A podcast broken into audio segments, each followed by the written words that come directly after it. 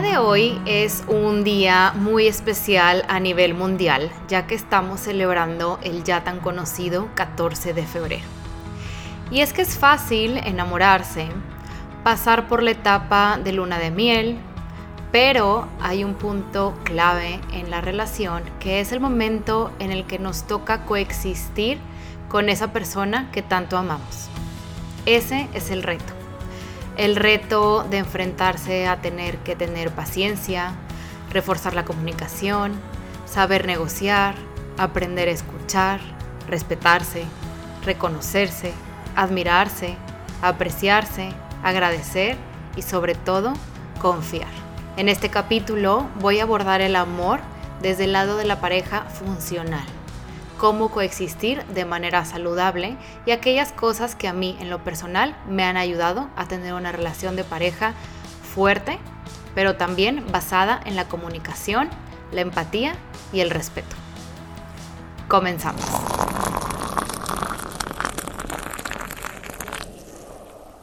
Hola, ¿qué tal? ¿Cómo estás? Pues bienvenido un viernes más a Entre Letras y un Café. Hoy me da mucho gusto poder estar aquí platicando justo en el Día del Amor y la Amistad, ya que este día es en el que muchas personas deciden tomar iniciativa para demostrar ese amor, eh, dar a conocer que están enamorados o compartir un momento con aquellas personas que quieren, ya sea familiares, amigos, pareja romántica, recordemos que este día no solo es para conectar con pareja sentimental, sino también para darle a conocer a aquellas personas que nos importan, que de verdad son valiosas en nuestra vida. Pero bueno, mi intención con este nuevo capítulo es hablar desde la perspectiva de coexistir y hacer una relación funcional. ¿A qué me refiero con funcional? Bueno, una pareja que se va conociendo, va eh, reconociendo aquellas virtudes y aquellas áreas de oportunidad que tiene como persona y reconocerlo también desde el otro lado con su pareja. La realidad es que yo te vengo a hablar de este tema desde el punto en el que yo viví sola un tiempo y luego conocí a mi actual novio y hemos estado juntos desde que nos conocimos hasta la fecha, ya puedo decir que son seis años. Así que tengo un largo camino recorrido, digámoslo así, que me ha hecho aprender y nos ha hecho aprender en conjunto muchas cosas que hacen que nuestra relación puede ser una relación fluida desde el escucharnos, desde el empatizar, y precisamente te quiero compartir cómo fue todo este proceso, ¿no? ¿Cómo empezó? Pues bueno, yo eh, en ese entonces cuando nos conocimos tenía 27 años, como te he compartido en capítulos anteriores, yo ya vivía sola. Y bueno, pues nos conocemos, por supuesto que empieza esta etapa que mencionaba al inicio del capítulo de pues te vas enamorando, es como una etapa de luna de miel, sin ser luna de miel porque no, no éramos pareja como tal, pero pues que todo te llama la atención, eh, quieres pasar todo el tiempo con él, con ella, quieres disfrutar, quieres compartir, quieres todo, ¿no? Con esa persona. Eh, por supuesto que pues en un principio uno no nota pues a lo mejor las manías que tiene el otro o si tiene alguna algo que no va de acuerdo a como nosotros pensamos. Esto no fue un problema o sea, para nosotros porque la realidad es que no, no, no te voy a mentir y quienes nos conocen saben que digo la verdad, que nuestra relación siempre ha sido una relación, si bien con altas y bajas, muy fluida. Nos llevamos bien, conectamos bien, eh, siempre hemos sido una pareja que quiere crecer y mejorar, entonces esto es como un plus ya desde el inicio, ¿no?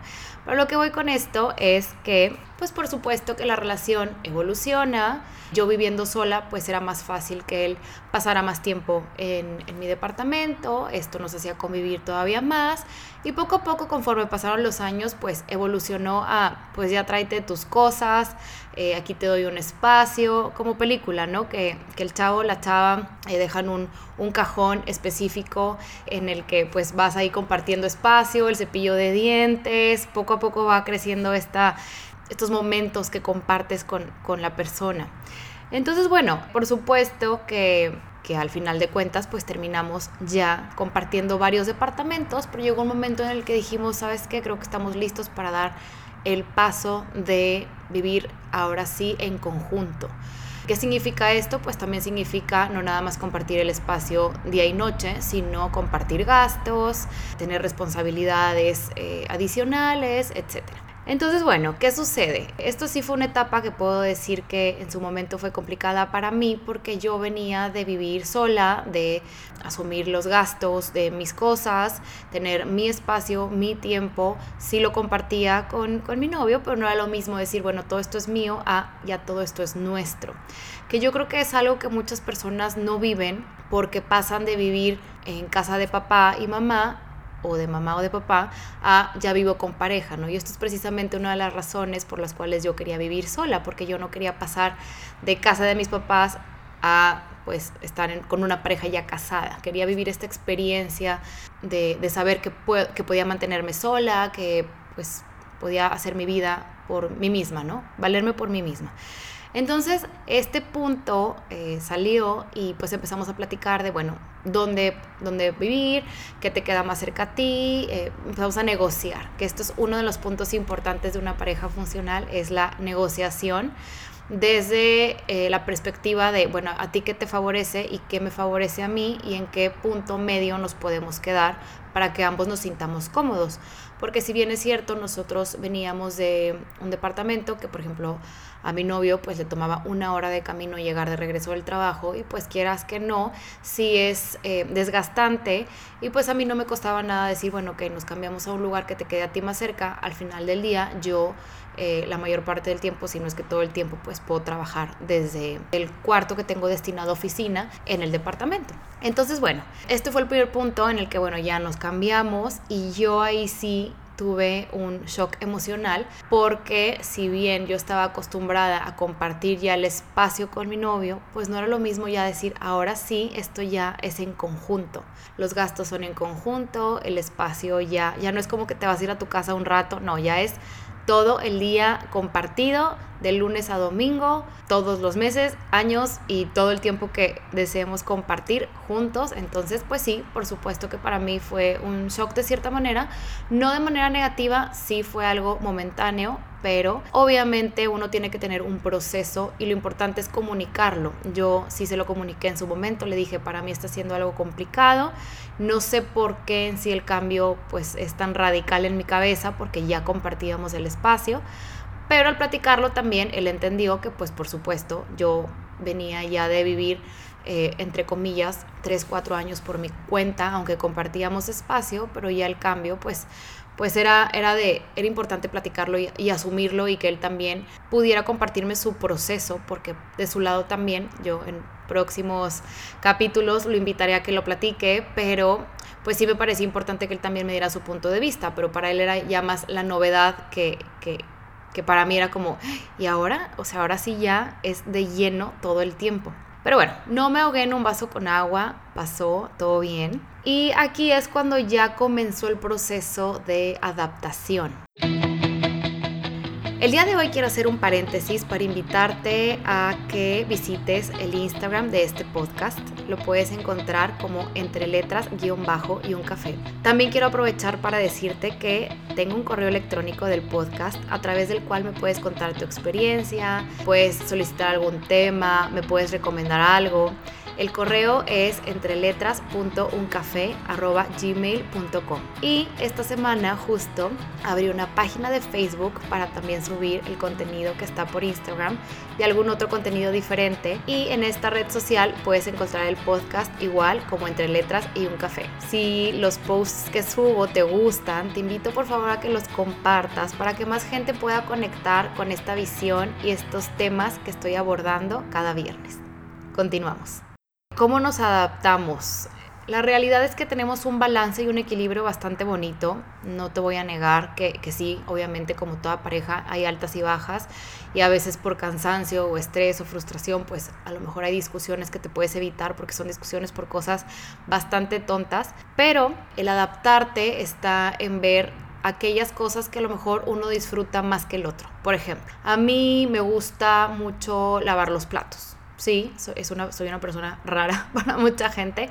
Me gusta lavar los platos, me gusta, me encanta más bien ir al súper, me gusta recorrer todos los pasillos, aunque no compre nada de muchos pasillos. Me gusta barrer, ya ahorita ya tenemos afortunadamente una rumba, pero en su momento, aunque sí debo decir que a veces me quejaba, pues el acto de barrer no, no me importa. Me gusta tender la cama. O sea, esos pequeños detalles que a lo mejor tú los tomas por sentado de que, ay, pues alguien de los dos lo va a hacer.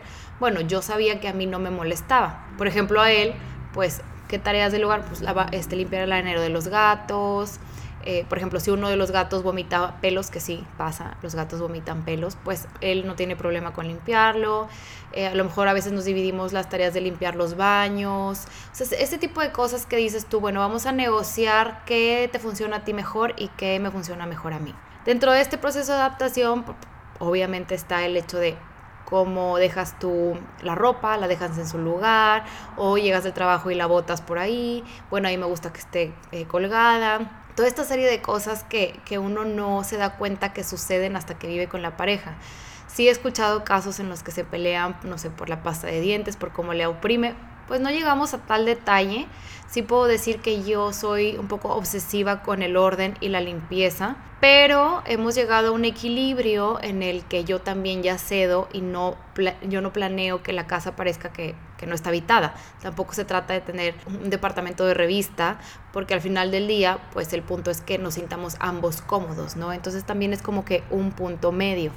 Esto es parte de lo que nos ha funcionado y que pues también hemos ido mejorando porque la comunicación pues también es un punto a favor de, oye, alzo la mano y digo, oye, es que esto a mí a lo mejor no me parece, a lo mejor podría funcionar mejor así. Y pues estar abiertos a la retroalimentación de nuestra pareja también es un punto bastante importante. También por otro lado, que me parece muy, muy eh, relevante, más allá también de la comunicación, la negociación, está el punto de tener paciencia. Yo era muy dada a pedirle a mi novio de, oye, ¿puedes poner esto allá? Y pues, pues para una persona normal es como, sí, ahorita lo hago. Y en México en particular tenemos un gran problema, porque sí, creo que puede ser un problema, el decir ahorita.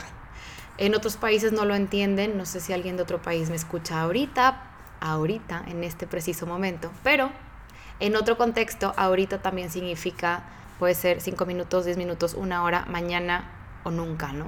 Entonces, eh, por ejemplo, yo, que soy muy dada a hacer las cosas en el momento cuando me la pides, pues yo esperaba lo mismo. Entonces, si yo le decía, oye, puedes poner esto en la ropa sucia, el que me dijera ahorita y siguiera haciendo otra cosa, para mí era como, ¿cómo?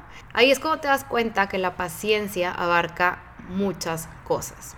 Que tu pareja no va a hacer las cosas al mismo tiempo que tú, que tu pareja no piensa igual que tú, que tu pareja no va a reaccionar igual que tú. Y esto es importante porque muchas veces queremos que la pareja adivine también aquello que, que, pensamos o que sentimos o que necesitamos y la realidad es que no es así. La verdad es que para tener una pareja funcional hay que aprender a pedir, hay que aprender a decir y hay que aprender a que no somos adivinos. No somos adivinos y no vamos a ser adivinos. Por supuesto que hay una conexión muy importante, especial con, con tu pareja, pero al final del día, pues también, pues por eso existe el, el habla, ¿no? El, comunicar y el escuchar también para aprender y empatizar con tu pareja y decir, ok, dime lo que necesitas porque a lo mejor yo no estoy, no lo estoy viendo como tú. Dime, dime todas tus cosas desde tu perspectiva para abrirme a mí a otra manera de ver las cosas. Pero bueno, una parte también súper importante es que no porque ya vivas en pareja quiere decir que tienes que estar como chicle pegado todo el día.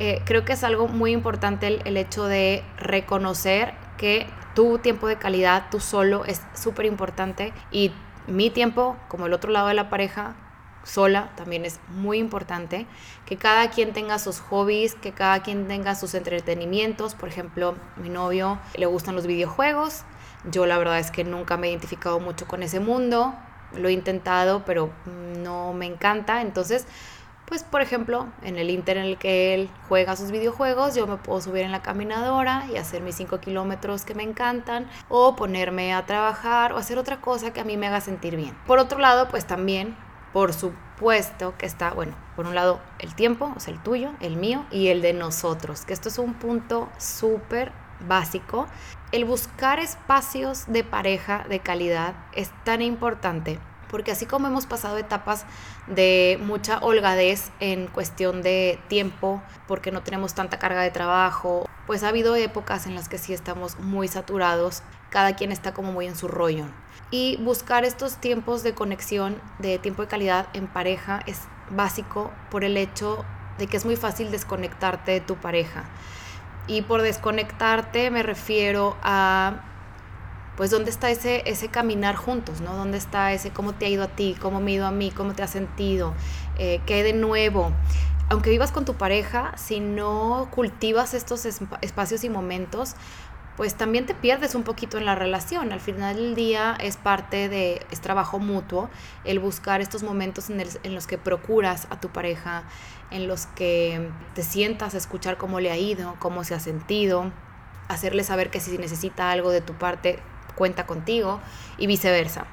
Entonces también esto de, buscar eh, tu tiempo, mi tiempo y el de nosotros también ayuda para no asfixiarse, porque yo en particular sí soy una persona que disfruta mucho del tiempo a solas, me encanta pasar tiempo a solas, me gusta tener espacios en silencio porque eso me ayuda a ser más creativa, eso me ayuda en mi trabajo porque pues al dedicarme a, la escritura, pues por supuesto que si hay un ambiente muy ruidoso o mucho movimiento, pues me cuesta un poco más como enfocarme. Pero estos momentos de soledad también me ayudan para extrañar a mi pareja. O sea, yo siento, por supuesto que hay parejas que pasan mucho tiempo, trabajan juntos, viven juntos, hacen todo juntos y la pasan bomba y, así funcionan.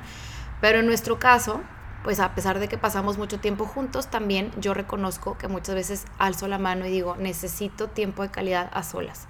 Así sea para sacarme la ceja, así sea para ver un video de YouTube que me gusta, o para no hacer absolutamente nada, o leer un libro, o bañarme con calma, pues esos momentos son súper necesarios para mí. Y de, la otra manera, o sea, del otro lado más bien, eh, yo muchas veces le he dicho a mi novio, creo que necesitas tiempo para ti. Cosa que a lo mejor él no lograba dimensionar en cierto momento, pues no sé por qué, quizá él no estaba acostumbrado a ello, ¿no? Entonces, pues poco a poco él también ha ido descubriendo ese lado padre de, tener tiempo para él, irse con calma a cortar el cabello, irse a tomar algo con un amigo. No que no lo hiciéramos antes, pero como que antes, cuando estás iniciando la relación, como que lo que menos quieres es separarte de tu pareja, ¿no? Entonces sí, llegó un punto en el que pierdes esa noción de, oye, pues no voy a, no voy a desconectarme tampoco de mi familia o de mis amigos. Es importante que ambos conserven ese lado porque sí es cierto que también hay parejas que por estar con su novio o su novia todo el tiempo, pues se desconectan y pues pueden perder amistades, lo cual tampoco es, no es padre porque pues uno nunca sabe tampoco si la relación, o sea, no todas las relaciones trascienden a algo más, entonces pues quedarte sin amistades o gente cercana tampoco es lo más, lo más recomendable. La realidad es que te puedo decir que una pareja funcional sí necesita de los elementos que te comparto. Eh, sí te puedo decir que por supuesto que conforme pasa la relación van surgiendo nuevas eh, oportunidades en cuestión de aprendizaje. Sí vas descubriendo algunas cosas que, de tu pareja que quizá antes no notabas. Eh, sí, por supuesto, uno tiene que trabajar en su grado de paciencia, de respeto, de empatía, de comunicarle a la otra persona cuando está teniendo un mal día, porque pues sí, es verdad que cuando uno tiene un mal día, es muy fácil que cuando estás con tu pareja por las noches, a lo mejor te desahogues con, con, él o con ella y pues no es válido tampoco. Una cosa es pedir que te escuchen, que te aconsejen, pero una muy distinta es desahogarte. Es lo mismo que sucede cuando vives con tus papás y las primeras personas con las cuales eh, te comportas de manera, pues sí, como intolerante o, contestas mal, pues son con tus papás, ¿verdad? Porque son las únicas personas con las que convives.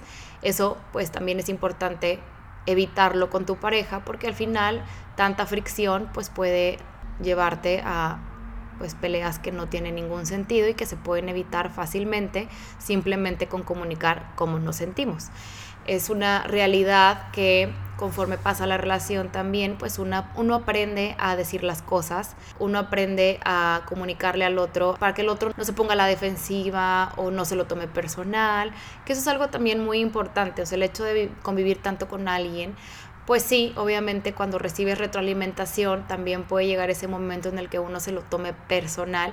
Sin embargo, creo que también es muy importante saber que si tu pareja te da retroalimentación es porque te quiere y es porque quiere que también crezcan en conjunto, que eso es algo que yo admiro mucho en mi relación y que, que de verdad valoro, es el hecho de que ambos hemos a lo largo de los años hecho todo lo posible por crecer y por ser mejores para nosotros mismos y por ende para nosotros como pareja.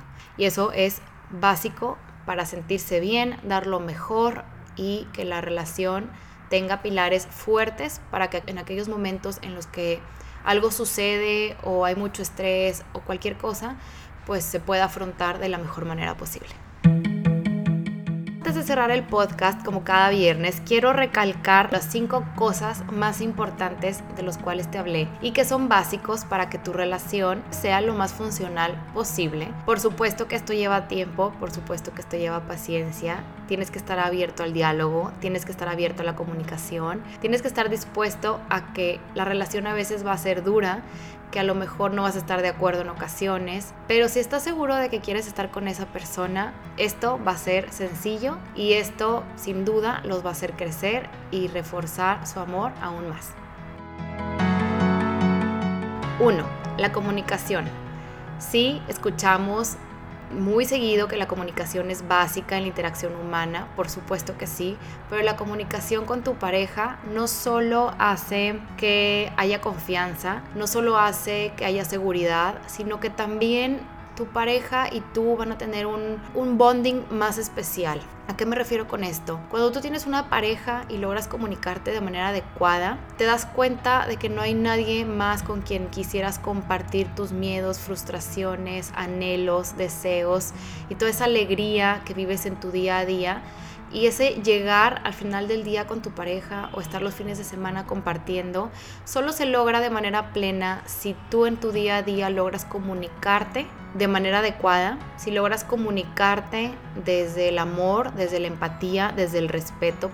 Dos, el darse espacio, por supuesto. Darse espacio es básico para extrañarse, para tener tiempo de calidad con uno mismo. Como te lo comentaba en el capítulo anterior, uno de los hábitos para tener una mente y una actitud positiva es darte tiempo de calidad a ti mismo. Y al darte tiempo para ti, te recargas de energía, te sientes mejor, estás listo para conectar con la otra persona, con la otra parte de la pareja.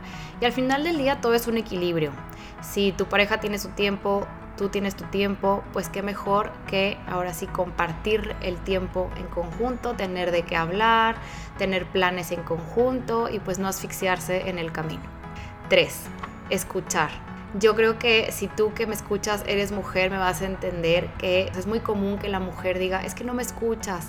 Bueno, yo me he dado cuenta en la relación que no nada más se trata de decir, es que no me escuchas, sino de decir desde la calma, ¿sabes qué? En esta situación tú me hiciste sentir así, quizás no era tu intención, pero eso es lo que a mí me hizo sentir esta situación, X o Y, lo que haya sucedido. Por favor, dime tú cómo lo ves desde tu perspectiva y al revés, si tu pareja te quiere decir algo en concreto, también escucha, escucha, no pasa nada, no te, no te enerves, no pierdas la paciencia, no pierdas el control. Al final del día, todos vemos las cosas de manera distintas, no podemos esperar que la otra persona piense siempre igual y el escuchar nos ayuda a crecer en conjunto. 4. Reconoce aquellas cosas que hace tu pareja que te gustan el admirar a tu pareja y hacérselo saber es algo tan bonito cuando tu pareja te dice, oye, es que me gusta esto de ti, o me he dado cuenta que últimamente lo que te he pedido que me ayudes a, X o Y lo estás haciendo, o que estás tomando en cuenta cómo me siento, o por ejemplo, te ves muy bien hoy, me encantó lo que dijiste, o qué padre que estás manejando esta situación así, qué padre que me cuentes cómo te dio en el trabajo. Todas estas cosas que en realidad nos hacen reconocer a la pareja y hacerla sentir bien. Esto es básico para una, una relación funcional en la que ambos se sientan cómodos, reconocidos y admirados. Y por último, algo que el número 5, que ya te había mencionado a lo largo de todo el capítulo, es la paciencia. Yo creo que la paciencia, sí, no todos tenemos eh, el mismo grado de paciencia, pero creo que cuando quieres que tu relación funcione, tienes que trabajar en ella, tienes que pedirle a tu pareja que, que, si por ejemplo uno se enoja, que el otro tampoco busque una excusa para enojarse también. Ayudarse a guardar eh, la compostura en alguna algo, que no estén de acuerdo en una discusión. Al final del día, si nos ponemos a pensar, muchas de las discusiones de pareja que tenemos son por cosas muy tontas y en ocasiones es porque venimos cansados del tráfico o venimos desgastados de, del día a día de tratar con clientes. Si estás estudiando una maestría, quizás es demasiada carga de trabajo. En realidad creo que todos tenemos la capacidad de trabajar en nuestra paciencia. No digo que sea fácil, yo también he tenido que aprender, por supuesto, a ser paciente, pero sí se puede, todo se puede y pues sí te recomiendo que trabajes en conjunto, que lo comuniques y pues como te digo, todo en equilibrio funciona mejor. Y bueno, para cerrar el capítulo de hoy, te quiero compartir que yo, si bien hoy es 14 de febrero, sí quiero hacer hincapié en que el 14 de febrero no es el único día para comunicarle a la gente que quieres que los quieres. Eh, si algo he aprendido a lo largo de los años es el poder comunicar y hacerle saber a la gente que quieres que es especial para ti, con pequeños detalles, con pequeños mensajes, con un hola, ¿cómo has estado? o una notita de voz de me acordé de ti. Eh, con tu pareja pues planear un desayuno sorpresa de vez en cuando, puedes hacerle un piropo bonito de que se ve muy bien, o lo que te decía, dar un comentario en el que la pareja se dé cuenta que lo admiras, que lo respetas, que te emociona estar con él, con ella. Creo que el 14 de febrero sí es un buen recordatorio, pero no es el único momento en el que podemos decirle a alguien que lo queremos, que lo respetamos, que nos gusta que esté en nuestra vida.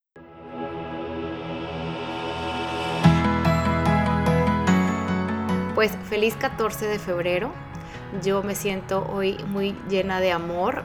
Me encanta este podcast, me encanta este proyecto, me encanta trabajar en lo que hago, disfruto mucho mi vida en pareja, amo a mi familia, quiero a mis amigos, entonces pues yo puedo decir que este 14 de febrero estoy llenita de amor. Y espero que tú también. Y nos escuchamos el próximo viernes con un nuevo capítulo aquí entre letras y un café. Nos escuchamos pronto y nos vemos por redes sociales. Chao.